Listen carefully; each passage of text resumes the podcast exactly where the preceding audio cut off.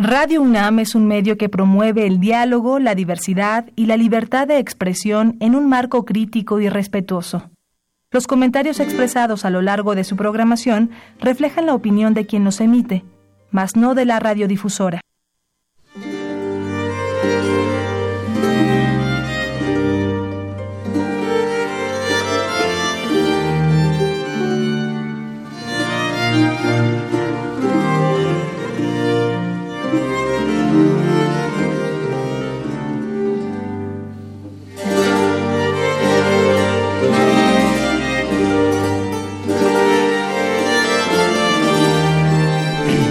Así es, mis valedores. Un reto enfrenta el nuevo gobierno y ese reto cabe en un solo vocablo, México. Vocablo que se deriva en innumerables vertientes, comenzando por las de explotación salarial. Hay que ver eso. Los obreros, como se sientan a dos nalgas a ver la tele cuando están desocupados, parece que han sido, eh, que se les ha diluido ese problemón, el del, el del salario insuficiente, injusto, eh, eh, pero pues como están viendo la tele, como es su mm, soma el, para mantenerlos tranquilos, felices, bueno, ese es uno, la explotación salarial. Y otro de los problemas obvio, la inseguridad pública. Esto, este eh, asunto de la inseguridad es el tema de comentario que hoy les propongo. Esa violencia que a lo largo de dos nefastos sexenios ha ensangrentado el territorio patrio, lo ha claveteado de fosas clandestinas y lo ha convertido en un país de luto, dolor y lágrimas. En el diario de Ciudad Juárez en su momento comentó así, señores de las diversas organizaciones que se disputan la plaza, son ustedes en estos momentos las autoridades de facto en esta ciudad, porque el primer mandatario para conseguir la legitimación que no obtuvo en las urnas, se metió, sin una estrategia adecuada, a una guerra contra el crimen organizado, sin conocer además las dimensiones del enemigo ni las consecuencias. El diario de Juárez. Por supuesto, esta requisitoria cuadra lo mismo a Calderón, el hombre que siempre anda como con vino. Eh, le gusta la convenir, perdón, le gusta andar siempre como debe ser, siempre anda como con vino. Y el otro, el actual, cual es, cualquiera de ellos puede, eh, puede recibir esta requisitoria del diario de Juárez. En fin, eh, al propio tiempo que han hecho un horror del México nuestro, un horror, Calderón, el que anda como con vino, y Peña, ellos en tanto disfrutando, disfrutan, bueno, de una libertad que creo que no merecen mis valedores. Esto es México.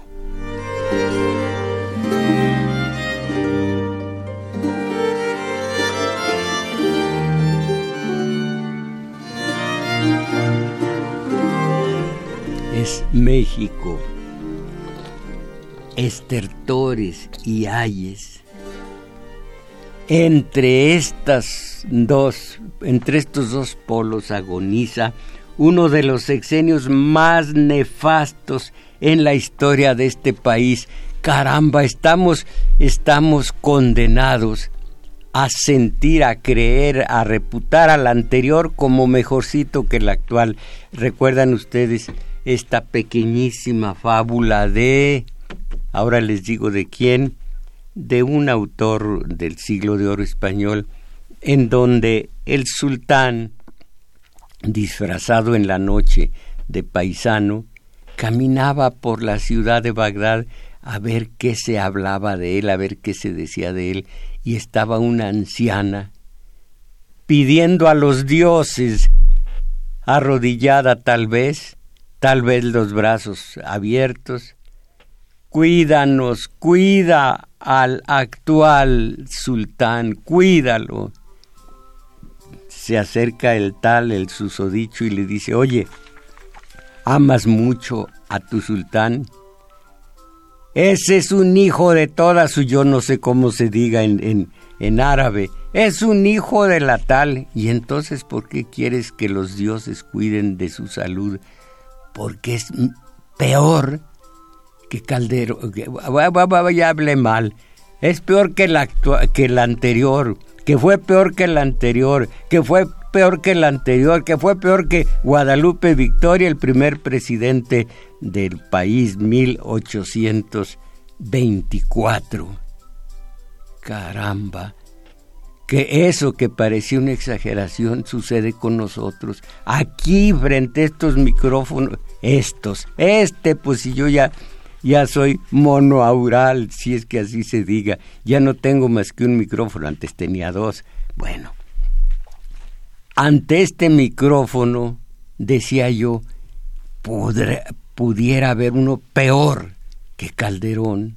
En su momento lo dije, como dije antes, podrá haber uno peor que el del el alto vacío, Fox. Y así dije de Cedillo. ¿Y para qué hablar de uno de los dos peores, de los dos ilegítimos, de los dos eh, que llegaron eh, tramposamente al poder? Uno, Salinas, y Calderón el otro. Pudo decir Salinas lo que dijo Calderón, haya sido como haya sido.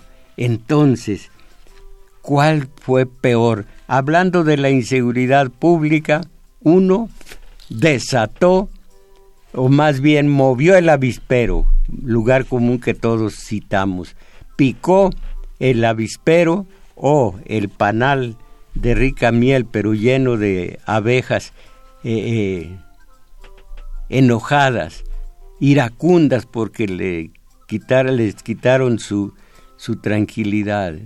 Abejas iracundas lo, lo soltó el, el enjambre Calderón. El otro aumentó el número de muertes, desaparecidos, heridos, fosas clandestinas y pueblos des deshabitados porque las gentes se se fueron a otra región. El daño colateral que, que dijo Calderón fue del 10%. ¿De a cuánto asciende el daño colateral de Peña? Pero no solo eso. Peña le agrega, para redondear lo que fue este sexenio, como dije, como escribí por allí para el periódico, en la punta del témpano, nada de iceberg, que yo no soy gringo de segunda. En la punta del témpano se advierte una pequeña edificación, ni tan pequeña, una casa blanca. Y nosotros, mientras tanto, ah, vi hoy en la mañana que que quién, que el Cruz, que qué equipo el Cruz Azul, el América, ah, esos ganaron. Entonces los obreros de mi país, felices o doloridos, si le iban al Pachuca o a quién sabe cuál otro. Estoy estudiando con los contertulios en el taller de teoría política las actividades que tuvieron las mutualidades y luego unos principios todavía muy difusos de sindicatos. Y la lucha que tuvieron gente de pro como Rodacanati, como Villa eh, eh, como Salacosta, por hacer sindicatos libres. Y la suciedad de un Epifanio Romero y un Juan Cano que decían acerquémonos al poder y nos dará dinero. Y acercaron a estos principios, semillas de sindicatos, primero a López de Santana, después a un Benito Juárez terrible, y luego a Sebastián Lerdo de Tejada, y así siguieron con Porfirio Díaz, y hasta el día de hoy el de Víctor Flores, ferrocarrilero, líder de ferrocarrileros, y un Carlos Romero de Shams, que anda a la cuarta pregunta, no tiene dinero y no haya que hacer. Dice él, estoy tan pobre que no tengo ni siquiera gasolina para mis yates. Bueno, todo esto me da vergüenza con mis obreros. Yo soy de la clase, mi padre era zapatero, soy de la clase social baja y me da vergüenza que en el 19 así lucharon los obreros, así lucharon los campesinos, así lucharon los artesanos.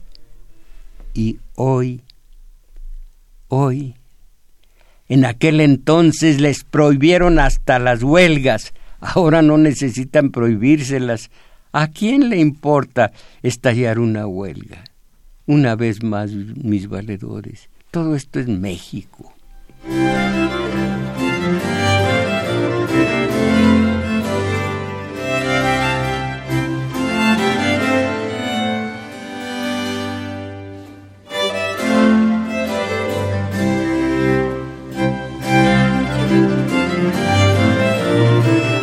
Es, es cierto, me dice la compañera Isabel Macías, que proporcionemos a ustedes las señas telefónicas y que también va a decir el autor de esa música bellísima. Miren ustedes, cuando yo era, cuando la primera o segunda juventud estoy en la quinta, pero la estoy viviendo a todo pulmón, a todo corazón, a todo espíritu. Eh, eran los panchos. Y qué qué canciones quedan de los Panchos, qué canciones quedan de aquella que cantaba, eh, ¿cómo se llama? Fernando Fernández. Eh, espera, no vayas a colgar, es inútil, te volveré a llamar. Y una mujer, una voz de mujer, pésima para esto de, de la actuación, dice, bueno, bueno, no cuelgues, espera. ¿Dónde están esas canciones? En cambio, esta música, que debe ser, no estoy seguro, del 1600 y tantos, dejo la palabra a la compañera Isabel Macías. Sí, maestro. Pues los números telefónicos para que ustedes llamen, se comuniquen. Aquí también el compañero Carlos Valencia ya nos está auxiliando y aquí le vamos a dar lectura a sus mensajes. Eh, área metropolitana 55 36 89 89. Resto de la República 01 800 50 52 688. La música.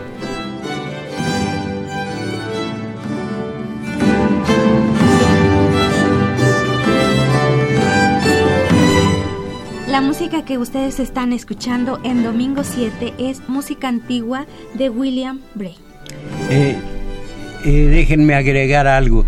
Eh, eh, Jordi Zaval rescata con su, con su conjunto Esperión, Esperión un número determinado, no sé qué número sea este, Esperión, música antigua, es vital, es, está viva, como si se hubiera compuesto el día de hoy y tiene siglos. Miren lo que es la belleza. Y cuando alguien dice, pero ¿qué es la belleza? Les voy a decir, perdón, les voy a decir la eh, definición del clásico. ¿La conoce usted? Sí, maestro. ¿Qué es la, la belleza? belleza es la verdad. La belleza es el esplendor de la verdad. Todo lo que es verdadero es bello. Un- desde un árbol hasta una cucaracha como... Ah, caray, todo lo que es verdadero, verdadero, el mar, el, el árbol, la nube, el animalito, el, como dice mi hija, hay animal humano y animal inhumano, pero, perdón, hay ser, no, hay hombres humanos, hombres inhumanos. No lo dice así, pero quiere decir que lo que ya han dicho muchos investigadores, no hay mucha diferencia entre un caballo, un elefante y un individuo.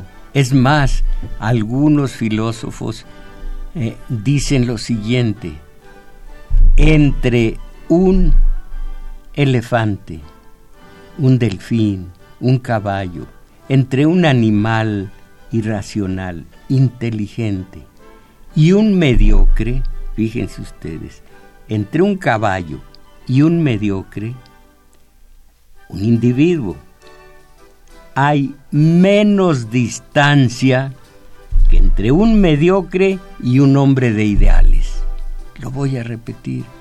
Imaginen ustedes un caballo, un elefante y un mediocre. La distancia es 10 centímetros. Un mediocre y un hombre de ideales, la distancia es 50 centímetros. Entonces, eh, repito que esta música es perdurable porque es verdadera, es bella, porque es la verdad, es bella. Oigan un trocito más.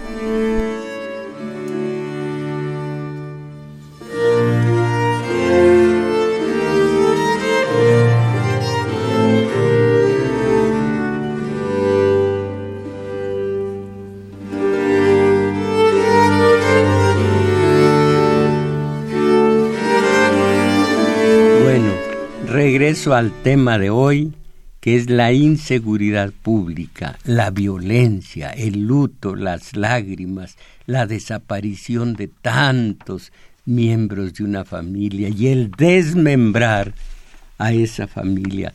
Los culpables, Calderón, el que anda como con vino, y Peña.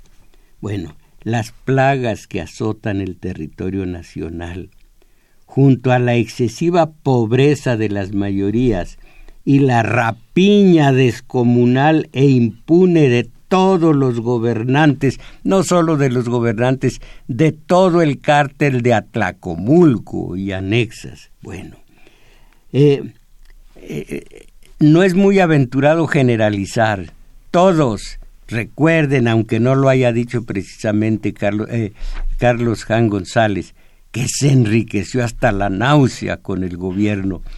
Eh, se le atribuye la frase, un político pobre es un pobre político. Y vaya que sí hubo políticos pobres, sí hubo políticos honestos, honrados, pero han sido unos cuantos. Eh, de, vamos a decir, de Miguel Alemán para acá, ¿dónde hay un político pobre? Quizá Ruiz Cortines. Hay una cuarteta, a ver si la puedo decir de memoria. Tú, tú ya te vas, Ruiz Cortines. Eh, no, no, no me acuerdo. Voy a decir... Eh, ah, y tú ya te vas, Ruiz Cortines, te vas para no volver. Tú saliste muy honrado, pero ¿qué tal tu mujer?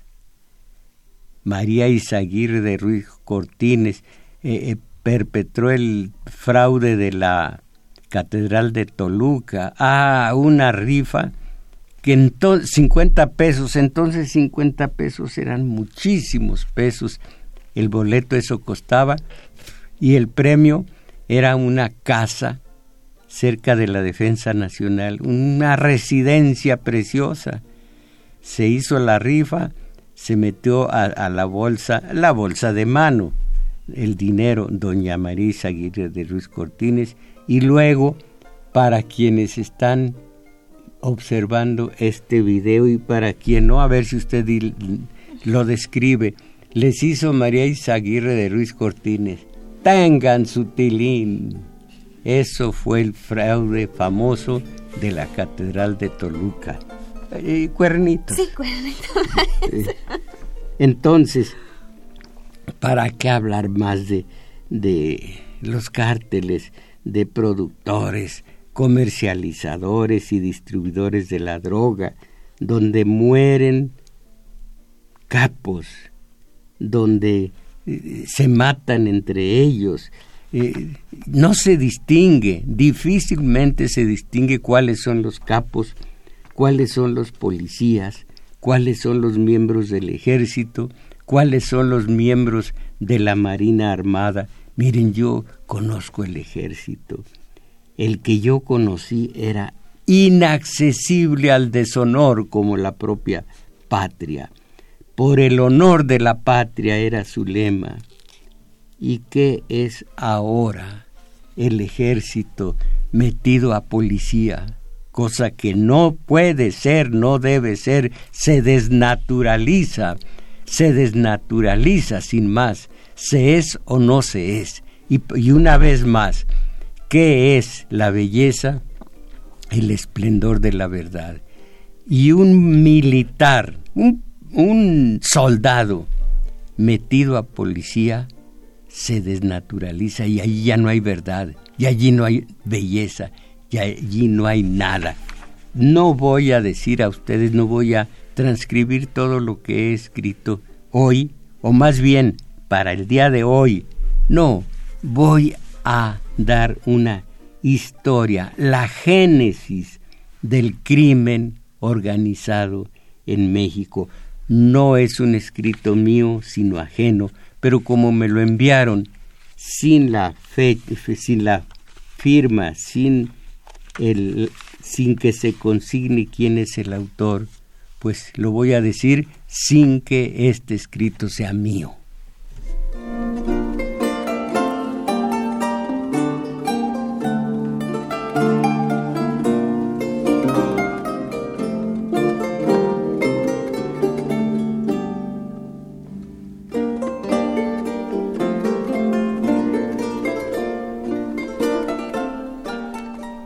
Los años 30 del siglo pasado, y aquí tengo la duda de si el siglo pasado es el 19 o el 20, en los años 30 del siglo pasado, los grandes terratenientes organizaron gavillas de hombres armados para asesinar a los campesinos ejidatarios que se beneficiaban con la aplicación de las leyes institucionales de la reforma agraria, es el siglo XX.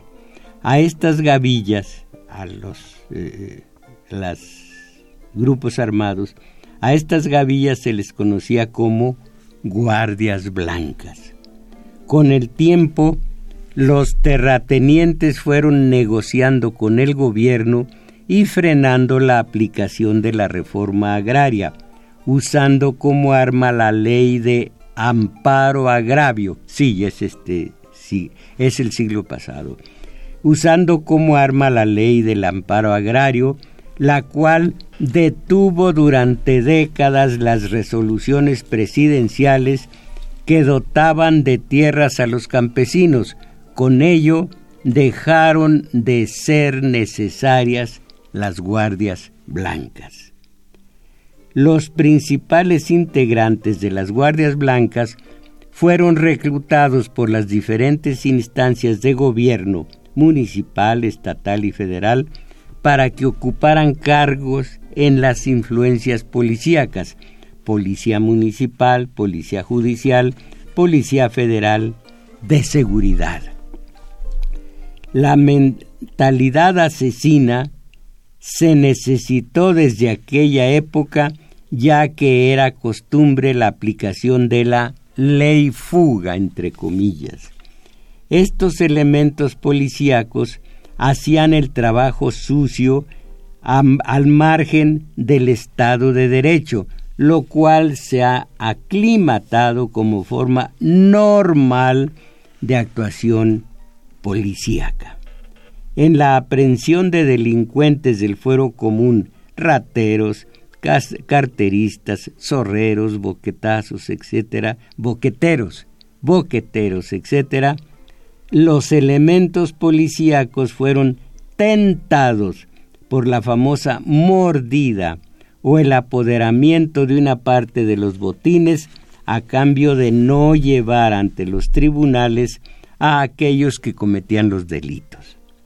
De esta relación surgió una simbiosis policía-delincuente, yo creo es policíaco-delincuente, y los jefes policíacos instauraron una empresa que fue dar protección a la delincuencia a cambio de compartir los botines.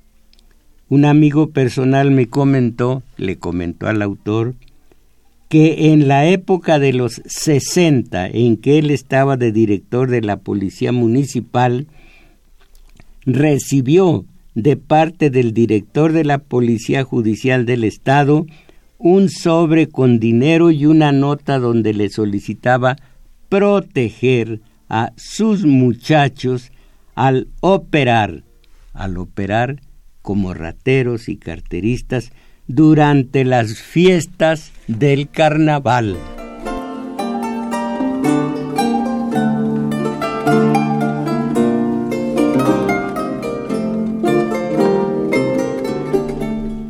sigue el autor. En cierta película documental que se llama Los rateros viejos, se le hace una entrevista a un ratero apodado El Carrizos. Durante esta entrevista, El Carrizos narra con detalle el modo de operar entre el AMPA y los elementos de la Policía Federal de Seguridad cada vez que era denunciado un robo, eh, un robo de elevada cuantía, los equipos policíacos detenían a los rateros especializados en tal o cual técnica de robo. Atrapados los a los delincuentes, aquí no dice así, se les persuadía de compartir los frutos del robo a cambio de protección. Esta práctica se fue aclimatando hasta convertirse en usos y costumbres, de tal forma que los jefes de los grupos policíacos ya no detenían a los rateros, simplemente pasaban a recoger su parte del robo. Caramba. De lo anterior se desprende que el crimen que hermanó a la policía, perdón, de lo anterior se desprende que el crimen se hermanó con la policía creando una industria basada en la impunidad. Viene otro pequeño capítulo que dice otra faceta de la génesis del crimen organizado. A principios de los años 60, el escritor Antonio Haas publicó en el periódico Excelsior datos reveladores de los orígenes del narco en Sinaloa. Antonio Haas era miembro de la élite económica, política y cultural de Mazatlán y por lo tanto tenía acceso a información confidencial de primer nivel. Así es que relató cómo asesores estadounidenses llegaron a Mazatlán a fin de los años 30 para capacitar y entrenar a ciertos grupos reclutados por el gobierno para la siembra y cosecha de la marihuana y la amapola. Esta actividad quedó prácticamente administrada por el ejército, según el periodista. Las cosechas de estos enervantes se utilizaron, según el periodista, para satisfacer la demanda de los soldados estadounidenses durante la Segunda Guerra Mundial. Pasada esa Segunda Guerra Mundial, la producción de drogas en gran escala quedó suspendida. Sin embargo, el conocimiento y la tecnología para la producción de drogas estaban sembrados. Por 15 años, el consumo de marihuana se encapsuló en los ámbitos, casi, exclusivamente en los ámbitos castrenses y el consumo de heroína en las élites económicas. Al desarrollarse la guerra de Vietnam, nuevamente se puso en movimiento la maquinaria de la producción de narcóticos y nuevamente el ejército controló la industria del narcotráfico que abastecía a los soldados norteamericanos.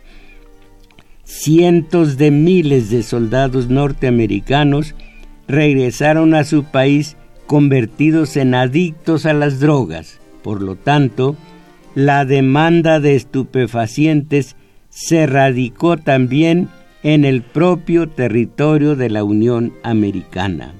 La industria del narcotráfico siguió prosperando.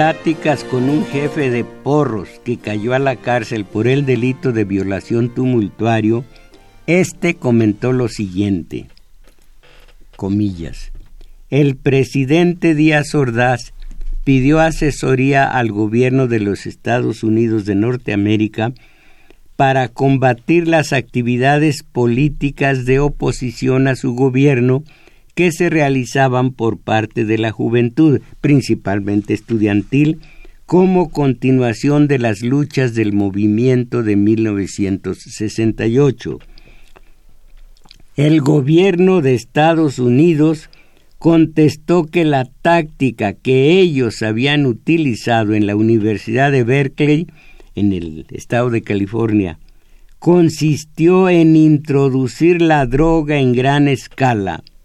Le aseguraban a Díaz Ordaz que los resultados fueron óptimos. Esto ya lo sabía yo. Meter droga a los estudiantes allá en Berkeley, California, aquí también y hacerlos viciosos. Buen resultado, sigo leyendo. Comillas, a varios grupos, siguió narrando este jefe de porros, nos entrenaron y nos proporcionaron desde la Federal de Seguridad las drogas marihuana y LSD. Le preguntó, le pregunté, dice, que si alguna otra policía los detenía, ¿qué podía pasar? A lo que me contestó inmediatamente. Estaba claramente implícita la protección oficial. Cabe señalar que antes de 1968 el consumo de estupefacientes estaba muy focalizado en el ejército y pequeños espacios de lumpen y élites de altos ingresos. A los marihuanos se les veía con temor y se les repudiaba, manteniendo las comunidades distancia frente a ellos. Es necesario enfatizar que antes de 1968 a nivel social había espacios muy pequeños y focalizados de drogadictos, pero este fenómeno no tenía ni mínimamente la envergadura de una epidemia, no tenía los alcances de la droga generalizada. Para 1971, la labor de introducción de los enervantes que realizaron los grupos antes descritos ya había destruido sólidos cimientos para lo que vendría posteriormente. En los campus de la UNAM la Policía del Departamento del DF y la Policía Federal de Seguridad llevaron a cabo enfrentamientos disputándose ambas corporaciones el territorio en lo que se denomina las islas en el centro de la UNAM, al cual convirtieron en centro de la distribución narco.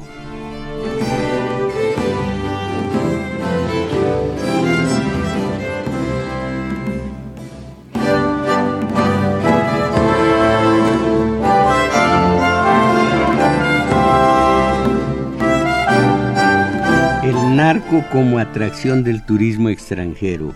En el puerto de Mazatlán, Sinaloa, antes de 1964, prácticamente no existía el tráfico de drogas. A partir de esa fecha, se fue incrementando la distribución de la marihuana entre los miles de jóvenes norteamericanos que llegaban como turistas a las playas mazatlecas.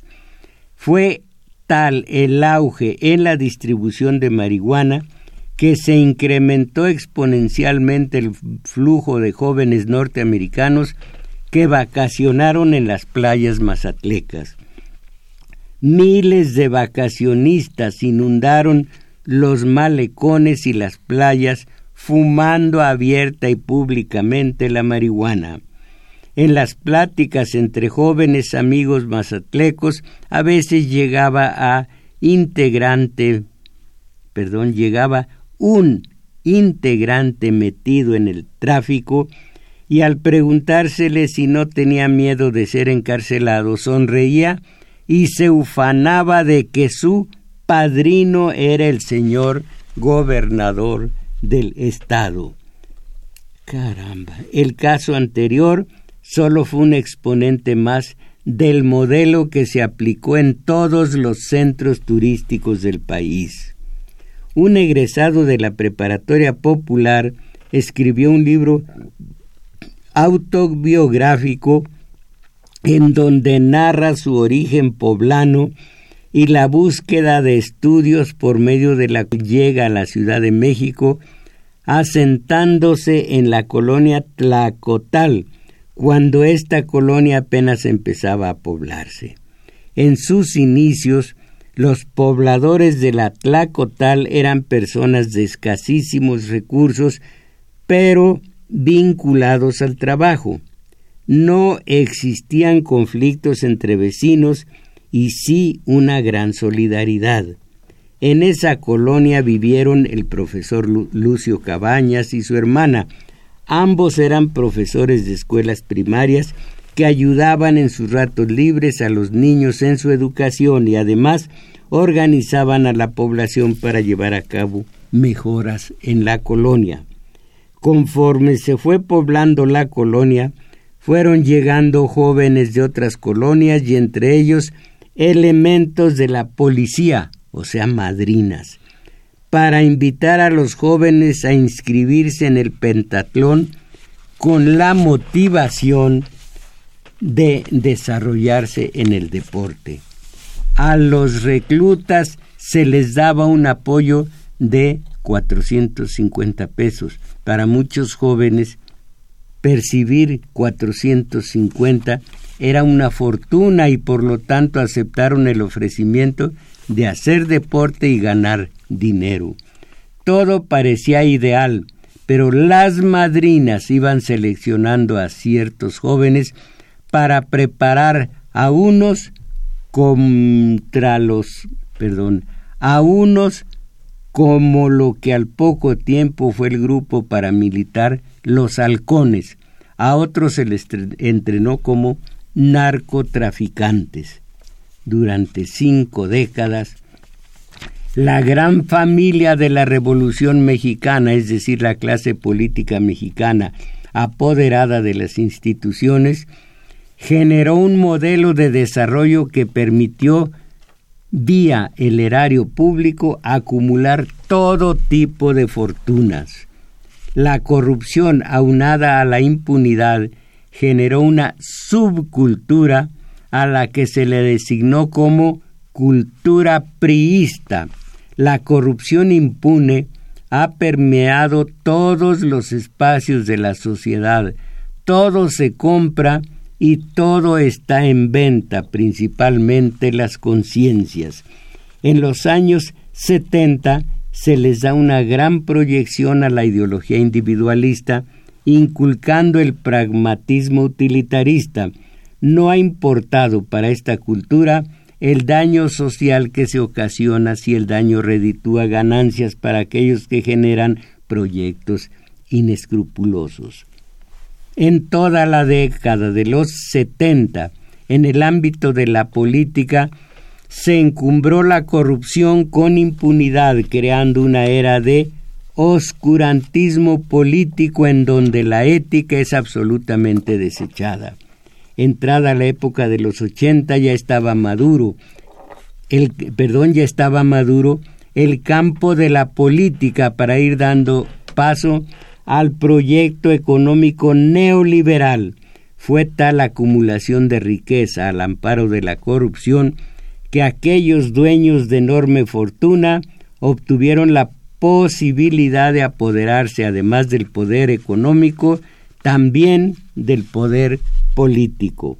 Después de Carlos Salinas, los presidentes han sido simples empleados de los llamados poderes fácticos, esto es, los dueños de las grandes empresas, oriundas de oriundas otras nacionales, que son los que los colocan en esos puestos. Algo que debemos poner como parte del análisis es el siguiente. En el siglo pasado existieron dos grandes guerras mundiales. Estas guerras fueron enfrentamientos entre competidores del mismo signo que luchaban por apoderarse de los mercados. A este fenómeno se le denomina pugna interburguesa o pugnas interburguesas. Son constantes los enfrentamientos entre grupos monopólicos para apoderarse de las plazas o mercados. En el caso de la guerra de Irak resulta evidente que los dueños de las grandes corporaciones petroleras apoderadas del gobierno de los Estados Unidos fueron los que declararon la guerra y los que se beneficiaron de ella. A ver si alcanzo a leer el resto. El narcotráfico fue creciendo sobre todo al amparo del consumo dentro de la población de Estados Unidos hasta convertirse en una de las empresas más rentables del mundo. Como, observaremos como observamos al principio, el ejército y las policías eran las que desde los gobiernos federal, estatal, municipal instrumentaban la producción, la transportación y la distribución de las sustancias enervantes. Los altos mandos tenían a su servicio miles de elementos civiles que eran los que laboraban en esa gran empresa. Los civiles comenzaron a destacarse ya que eran los productores y distribuidores directos de las drogas. Una parte sustancial de las ganancias se quedaba con los civiles. Estas rápidas y gigantescas acumulaciones de riqueza fueron convirtiendo a la parte civil del narcotráfico en uno de los elementos de los poderes fácticos. En el mundo, incluyendo parte del gobierno de Estados Unidos, el narcotráfico compra alcaldías, gubernaturas, senadurías, diputaciones, jefaturas de zonas militares, procuradurías, presidencias de la República, etc. La lucha contra el narcotráfico que pregonan los gobiernos es una farsa. Los Estados Unidos son los consumidores más grandes del mundo y nunca se realiza la aprehensión de los grandes capos de la droga, aunque cínicamente se atreven a autonombrarse los certificadores de las naciones que cumplen o no a su criterio de lucha contra el narcotráfico, a ellos quien los certifica. La guerra del narco en México es una pugna interburguesa en donde cada uno de los cárteles de la droga busca apoderarse del mercado de los otros competidores, pero para nada se busca combatir el narcotráfico. El narcotráfico, pese a las guerras, sigue creciendo el caso emblemático son los Estados Unidos.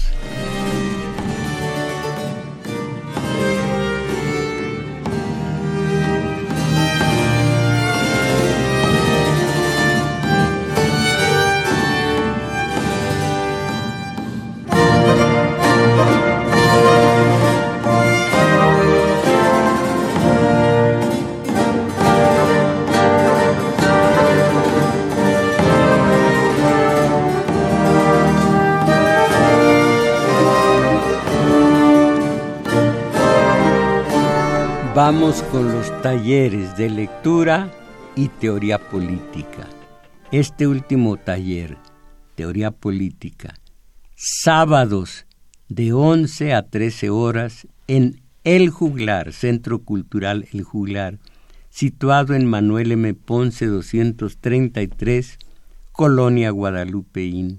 Se tiene acceso desde el final del metro el metro que llega a Barranca del Muerto, ¿cómo se llama? ¿Qué línea es? Es la color naranja, maestro. Naranja. llega a, a, Barranca del Muerto y allí se fletan ustedes tres, cuatro cuadras largas, llegan, han hecho pierna, llegan caminando, llegan muy a gusto porque hicieron un poco de ejercicio. Pero si son medio flojones, se van o se vienen, se llega, llegan ustedes por el Metrobús, se bajan en la estación Olivos, caminan hacia Revolución un par de cuadras largas, llegan a un parquecito y en el flanco que da Revolución, no, no llega a Revolución ni mucho menos, pero en el que da hacia allá está el juglar. Ahí los espero el domingo, el día de hoy, a la una de la tarde. De una a dos y fracción vamos a estar ahí. El sábado de once a trece horas. Ambos talleres nos van sacando de la mediocridad, de la mediocridad a que alimenta su espíritu con programas de la tele. Imaginen. Y aquí es hermoso encontrar gente como Carmen Juárez, que me pregunta en qué estación está Paco Huerta. Dígame, por favor, Carmen Juárez, hace años y años que falleció mi amigo Paco Huerta, pero muchos años. Y Ricardo Rosano, lástima, no lo voy a leer todo porque es, es eh, eh, larguísimo y un, un mensaje largo, pues le quita el tiempo a los demás, pero solo el principio. No mienta, me dice a mí. Yo nunca hablé de los empresarios del aeropuerto como usted falsamente lo pregonó el domingo pasado sin haber dado lectura pública a mi comentario. Bueno, algunos otros. Sí.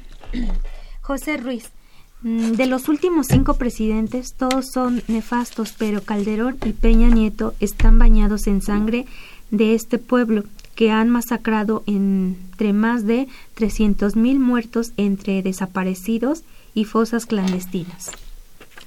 David, David Monción, para mí todo lo que para mí todo lo que te hace feliz es bello.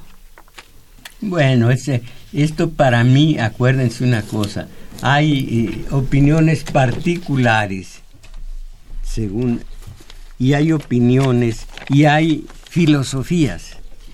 Raúl Gómez, él es... Dice aquí, perdón, ah, Eduviges Camacho, ese que habla para atacarlo, cantinflea con su mensaje, y es muy extenso, es mucha verborrea, digna de otras estaciones de radio. Usted nos pide opinar del tema que usted trata y si habla de otra cosa y si todavía se enoja, hay que decirle que esto es Radio UNAM y es domingo 7, aquí no es la estación del barrilito. Bueno, también tiene razón el otro compañero, nada más que es muy extenso. Raúl Gómez, el espurio de Calderonicio una guerra solo para legitimarse. Dice Luis Roldán, solo pasan al aire los mensajes que hablan del tema. Los, los demás ni los leen ni pierden el tiempo. Esa gente que no respeta el tema, Genaro Vázquez Rojas, vivía en la Tlacotal. Luis González, maestro, le comento, en 1964 el señor Raúl Salinas, por intru por instrucciones de Adolfo López Mateos, organizó a los productores de Sonora para que hicieran paquetes de marihuana y los mandaran a Estados Unidos para beneficio de los marines que fueron a Vietnam. Eh, Luis Echeverría fue el principal promotor de la droga en Ciudad Universitaria, dice Tomás Hernández. Agustín Mondragón, maestro y radio escuchas. La esclavitud y caciques y las guardias blancas no han desaparecido, se transformaron en legisladores, magistrados y jueces, en la cabeza dos, encabezados por el ejército federal, estatal y municipal para seguir esclavizando y asesinando. Dice eh, Roberto Ávila, antes en Estados Unidos había alcapones y franitis, y en México Caro Quintero, Don Neto, Barbis y Chapos, y en la actualidad en Estados Unidos no hay nombres. Se me hace muy raro. Eh, hoy no eh, eh, tenemos más comentarios. tenemos el compañero que nos auxilia. Daniel. Daniel Cruz no vino por cuestiones personales que no tengo por qué revelar y entonces no hay quien, no hubo quien recopilara los mensajes más allá del compañero Carlos Valencia. Entonces sí tengo tiempo de leer todo lo que dice Ricardo Rosano. El señor Mujarro no mienta, yo nunca hablé de los empresarios del aeropuerto como usted falsamente lo pregonó, lo pregonó el domingo pasado sin haber dado lectura pública a mi comentario. Si como acostumbra va a descalificar una llamada con la prepotencia que lo caracteriza, por lo menos hágalo, hágalo apegándose al comentario original sin falsearlo arbitrariamente.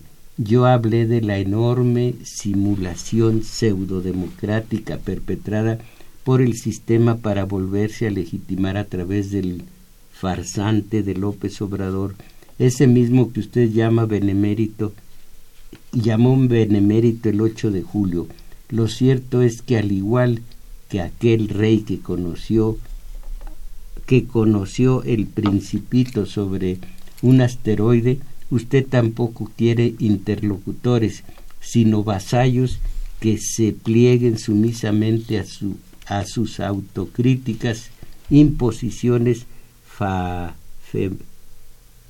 debe ser fanáticas, no estoy seguro, o de cualquier otro tipo. Frecuentemente se refiere con el desprecio a los abusos, mientras cinismo y prepotencia de los políticos, para eso, como usted mismo lo afirma, habla mucho más de usted que de ellos. Qué bueno, lo digo en serio, qué bueno que mis enseñanzas van encarnando, porque Fromm se refiere a, ¿cómo se llama? A un filósofo, nombre cortito.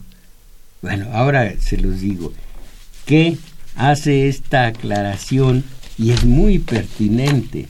Lo que habla Pablo de Pedro, habla más de Pedro, habla más de Pablo, del propio Pablo, que de Pedro. Eso es muy interesante y esto se refiere a la racionalización y demás, eh, eh, que también trata Fromm, discípulo de Freud.